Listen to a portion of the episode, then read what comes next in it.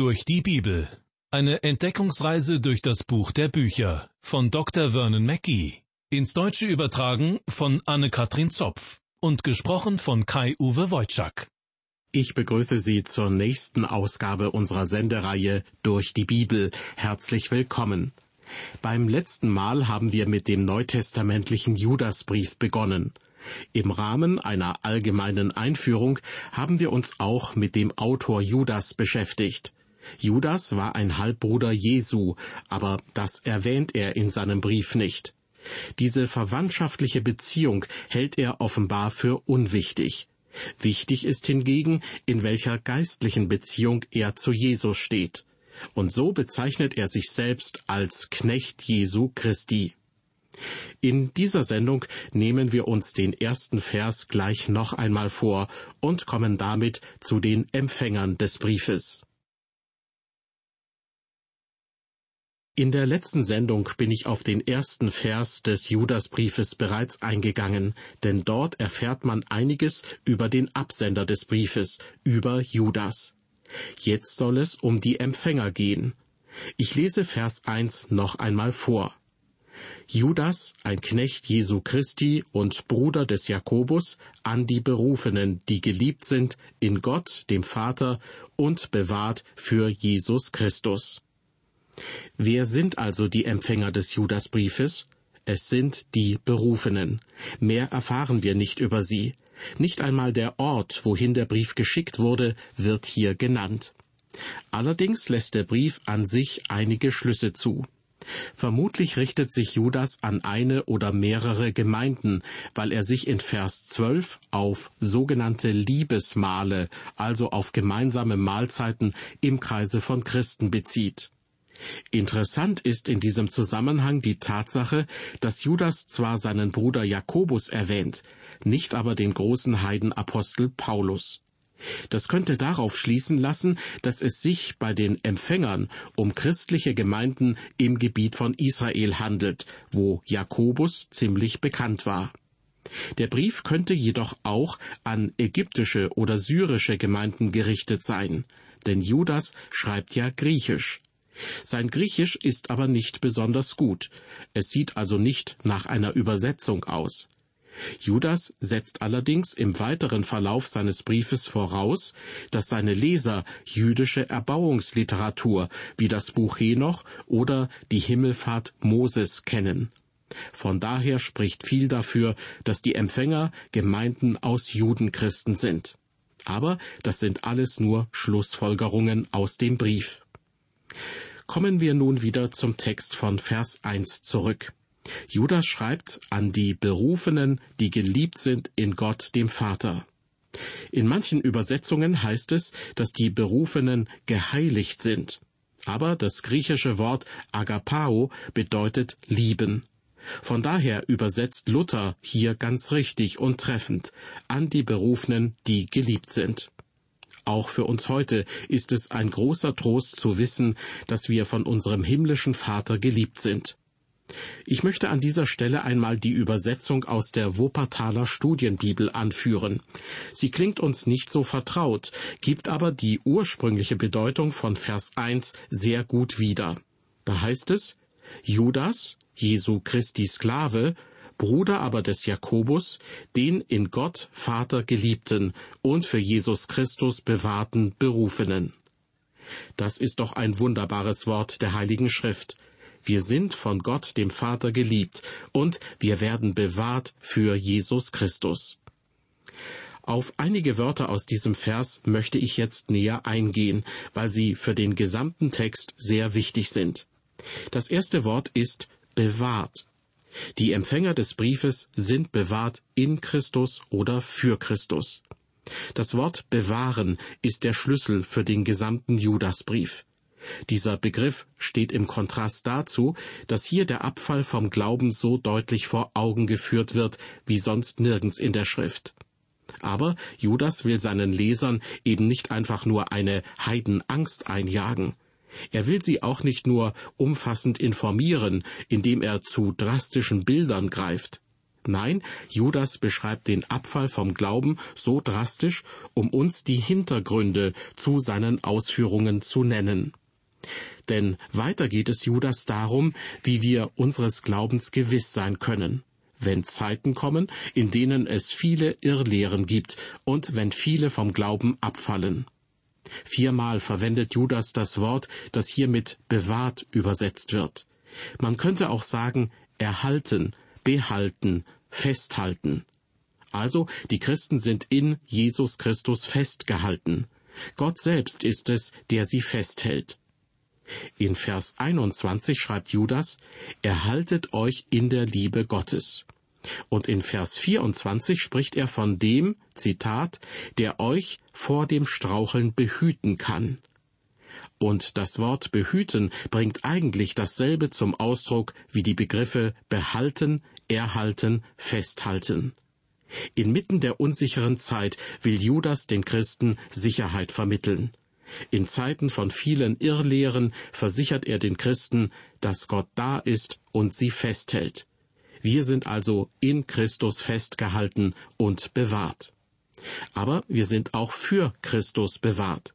Dass Gott so treu ist und uns in seiner Hand hält, ist enorm wichtig, und zwar für unser Ziel. Aus eigener Kraft könnten wir nie an Gott festhalten. Wir wären nie in der Lage, Gott unser Leben lang zu vertrauen. Wir würden es nicht schaffen, eines Tages bei ihm anzukommen. Aber weil Gott uns festhält, werden wir eines Tages bei ihm sein. Wir werden Christus mit eigenen Augen sehen. Deshalb werden wir auch für Christus bewahrt. Das Wort bewahren oder erhalten wird in vielen Sprachen für das Haltbarmachen von Lebensmitteln verwendet. Wir sprechen oft vom Konservieren. Und dafür gibt es normalerweise zwei Methoden. Die eine besteht darin, Säure zu verwenden, zum Beispiel Essig oder Milchsäure. Die andere Methode nutzt die Eigenschaften von Zucker oder Salz. Viele Christen heutzutage scheinen mit Essig konserviert zu sein. Jedenfalls benehmen sie sich öfter so. Irgendwie sind sie ständig sauer. Andere scheinen mit Zucker konserviert zu sein. Bei ihnen ist alles so schön und süß. Und das sind beileibe nicht nur Frauen, auf die das zutrifft. Aber selbst die Christen, die einen Schuss Essig zu viel abbekommen haben, werden von Gottes Gnade festgehalten. Die Gnade Gottes hält sie. Der Apostel Johannes schreibt in der Offenbarung, Sie haben ihn, den Satan, überwunden durch des Lammes Blut. Nur durch das Blut des Lammes, also durch das Blut Christi, halten wir als Christen überhaupt durch. Nur durch das Blut des Lammes überstehen wir schwere Zeiten. Nur so können wir überwinden, durch das Blut des Lammes. Wir selbst haben keine Kraft in uns oder an uns, um Satan zu besiegen. Das kann nur das Blut des Lammes, also der Opfertod Jesu Christi am Kreuz.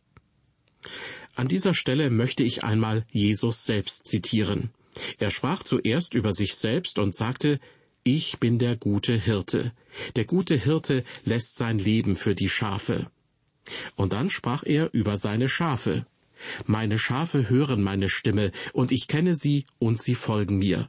Und ich gebe ihnen das ewige Leben, und sie werden nimmermehr umkommen, und niemand wird sie aus meiner Hand reißen. Mein Vater, der mir sie gegeben hat, ist größer als alles, und niemand kann sie aus des Vaters Hand reißen. Liebe Hörer, wenn ein Schaf in Sicherheit ist, dann ist das kein Verdienst des Schafes, denn ein Schaf kann sich nicht selbst verteidigen. Es hat keine Krallen, um einen Feind abzuwehren. Es kann auch nicht so schnell laufen, dass es fliehen könnte. Ein Hase kann sich auch nicht verteidigen, aber er kann fliehen, wenn Gefahr droht. Ein Schaf kann nicht einmal das. Ein Schaf ist hilflos. Wenn ein Schaf Gottes sagt, dass es gerettet ist, dann prahlt es dabei nicht mit seiner eigenen Leistung. Das Schaf kann nur die Leistung des Hirten meinen. Ein Schaf Gottes hat einen wunderbaren Hirten. Dieser Hirte sagt, er kann uns bewahren. Wenn aber jemand andeutet, er sei sich nicht sicher, ob er gerettet ist, dann zweifelt er im Grunde am Hirten. Der Hirte sagt, dass nichts auf der Welt Sie, liebe Hörer, aus der Hand des Vaters reißen kann. Es geht gar nicht darum, ob Sie sich an seiner Hand festhalten können oder nicht. Es geht darum, dass er sie festhält. Er sagt, dass er das kann und tut. Und jetzt ist es an Ihnen, ihm zu vertrauen. Unsere Rettung ist abhängig vom Wort Gottes. Aber es liegt an Ihnen, ob Sie daran glauben oder nicht. Davon hängt Ihre Heilsgewissheit ab. Denn Gott hat eindeutig gesagt, dass unser Heil gewiss ist. Judas gibt uns einen Einblick in die dunkle Zeit des Abfalls vom Glauben. Und trotzdem sagt Gott, dass er die Seinen festhalten und bewahren kann. Und weiter heißt es in Vers 1 des Judasbriefes, an die Berufenen. Wir sind als Christen nicht nur bewahrt und gehalten in Jesus Christus, wir können uns nicht nur ganz beruhigt in seine Hand fallen lassen, sondern wir sind auch berufen. Berufen zu sein bedeutet in der Bibel nicht einfach, dass man eingeladen ist. Berufen zu sein bedeutet in der Bibel, dass man eingeladen ist und die Einladung angenommen hat. Die Annahme des Rufs ist besiegelt durch den Heiligen Geist. Paulus drückt das im ersten Korintherbrief so aus. Denn die Juden fordern Zeichen und die Griechen fragen nach Weisheit. Wir aber predigen den gekreuzigten Christus, den Juden ein Ärgernis und den Griechen eine Torheit. Denen aber, die berufen sind, Juden und Griechen, predigen wir Christus als Gottes Kraft und Gottes Weisheit. Wenn Sie also in Jesus Christus die Weisheit und Kraft Gottes gefunden haben und ihm vertrauen, dann gehören Sie zu den Berufenen. Gott hat die Einladung ausgesprochen. Wer sie annimmt und an ihn glaubt, der ist berufen. Genau das meint Judas hier in Vers 1 seines Briefes. Und so hat es auch Paulus gemeint. Wir haben nun einiges über die Eigenschaften der Empfänger des Briefes herausgefunden. Aber irgendwie lässt sich alles, was über sie gesagt wird, Gott selbst zuschreiben. Denn diese Eigenschaften sind kein Lob ihrer eigenen Haltungen oder Fähigkeiten, sondern Gott ist es, der etwas tut und nur er. Er bewahrt, er liebt, er heiligt, er beruft. Wir selbst haben vor Gott nichts vorzuweisen. Unsere Leistung zählt nichts vor ihm. Umso mehr tut er für uns, nämlich alles.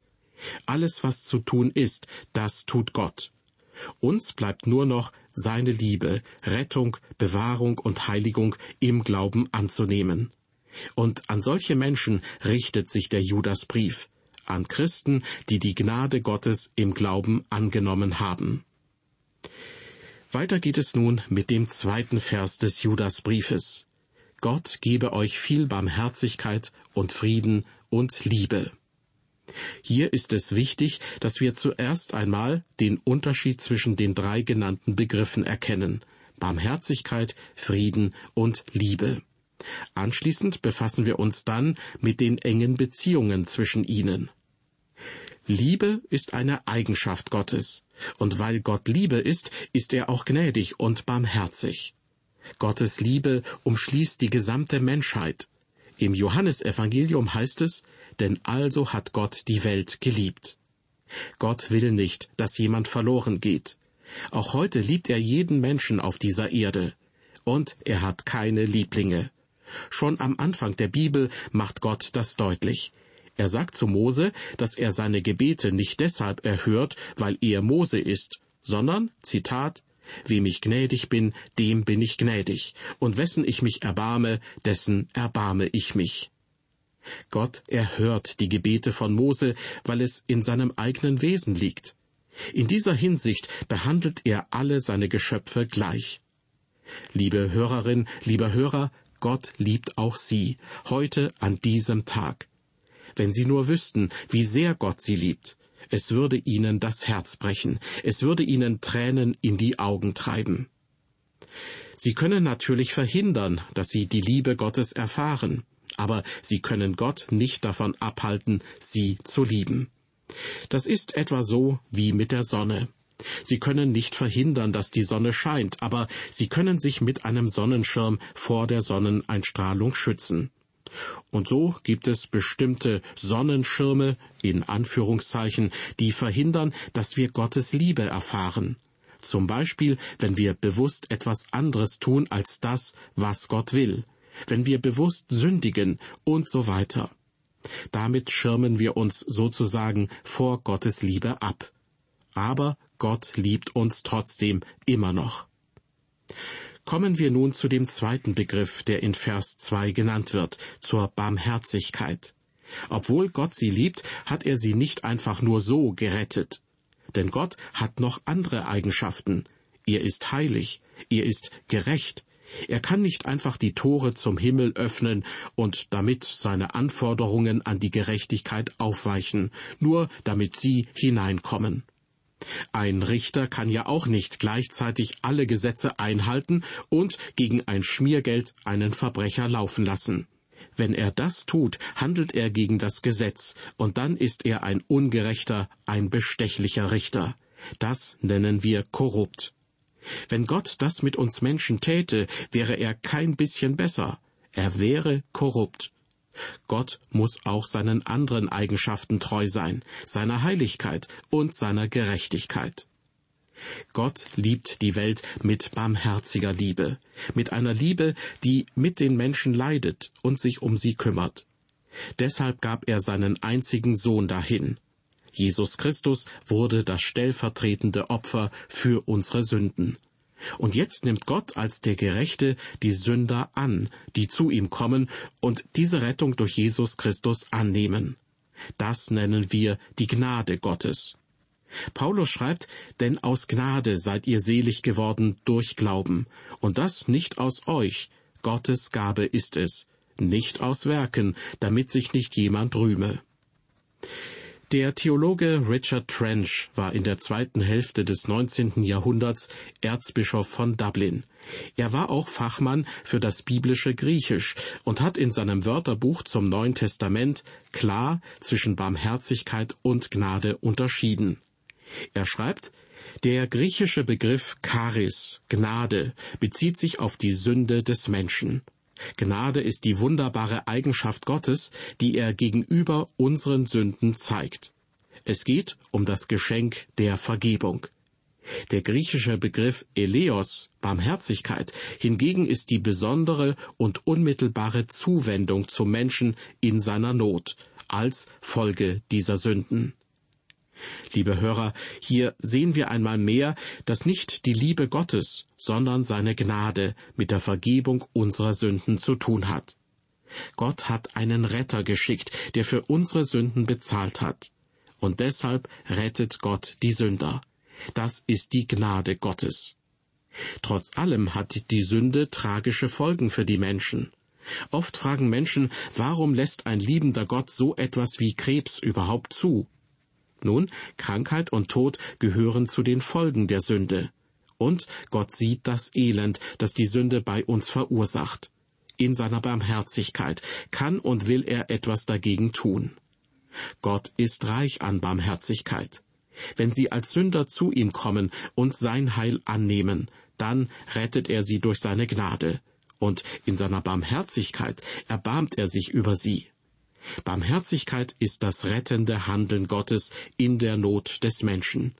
Ihm können wir uns in jeder Notlage anvertrauen. Ich selbst hatte aufgrund von Krebserkrankungen zwei Operationen.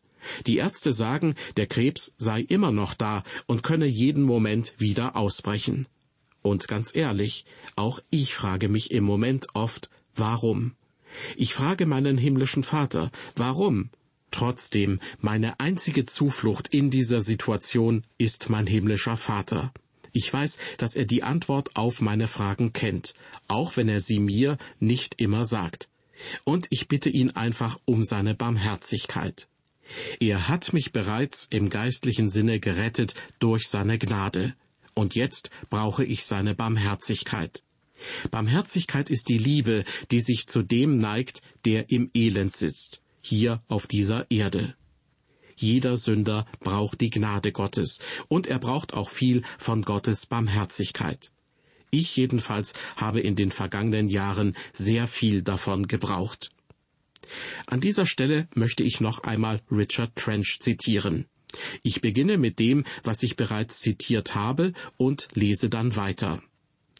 Der griechische Begriff Charis, Gnade, bezieht sich auf die Sünde des Menschen. Gnade ist die wunderbare Eigenschaft Gottes, die er gegenüber unseren Sünden zeigt. Es geht um das Geschenk der Vergebung.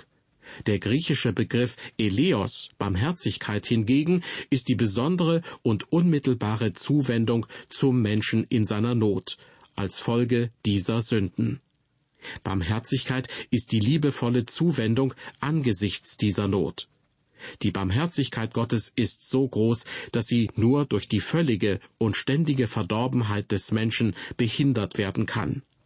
Die Barmherzigkeit möchte diese Not lindern oder ganz beseitigen. Im göttlichen Denken und in der Abfolge unserer Rettung kommt die Eleos, die Barmherzigkeit, vor der Charis, der Gnade. Gott liebte die Welt mit barmherziger Liebe. Darin sehen wir die Barmherzigkeit, dass er seinen einzigen Sohn hingab. Darin sehen wir die Gnade Gottes, dass die Welt durch ihn gerettet werde. Zwischen den Begriffen Gnade und Barmherzigkeit gibt es also einen Zusammenhang, aber sie unterscheiden sich auch voneinander.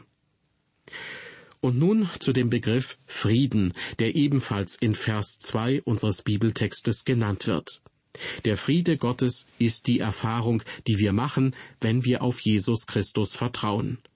Paulus schreibt, da wir nun gerecht geworden sind durch den Glauben, haben wir Frieden mit Gott durch unseren Herrn Jesus Christus. Friede mit Gott zu haben bedeutet zu wissen, dass ich mit Gott im Reinen bin. Und das macht Gott uns nicht unnötig schwer. Wenn wir erkannt haben, dass wir Sünder sind und wenn wir Jesus Christus als Retter angenommen haben, dann macht er uns gewiss, dass er uns annimmt. Dann sind wir mit Gott im Reinen. Gott hat nichts mehr gegen uns vorzubringen. Vielleicht gibt es ja Menschen, die mit dem Finger auf sie zeigen oder sie ablehnen. Aber Gott hat sie angenommen. Er liebt sie und er möchte ihnen seinen Frieden schenken dann können sie sich ganz auf seine Zusagen verlassen, und das in jeder Situation. Paulus fasst das so zusammen. Wir wissen aber, dass denen, die Gott lieben, alle Dinge zum Besten dienen, denen, die nach seinem Ratschluss berufen sind. Dieser Vers aus dem Römerbrief Kapitel 8 ist wie ein Ruhekissen für einen unruhigen Geist. Er ist eine wunderbare Zusage Gottes. Gnade, Barmherzigkeit und Friede, das sind Geschenke Gottes, die Judas den Lesern seines Briefes gleich am Anfang zusagt. Geschenke sind das also Gaben, die wir nur dankbar anzunehmen brauchen. Wir können sie uns nicht verdienen. Sie müssen uns von Gott geschenkt werden. Wir können nicht einfach so darüber verfügen. Wenn wir sie aber dankbar annehmen, dann hat das Auswirkungen, Gnade, Barmherzigkeit und Friede werden dann nicht nur bei uns bleiben, sondern wir werden auch unseren Mitmenschen gegenüber liebevoll, barmherzig und im Frieden Gottes handeln. Das war's mal wieder. Das war eine weitere Folge unserer Sendereihe durch die Bibel. Diesmal zum neutestamentlichen Judasbrief, genauer zu den Versen eins und zwei. Fortsetzung folgt und ich würde mich freuen, wenn Sie dann auch wieder mit dabei sind. Bis dahin, auf Wiederhören und Gottes Segen mit Ihnen.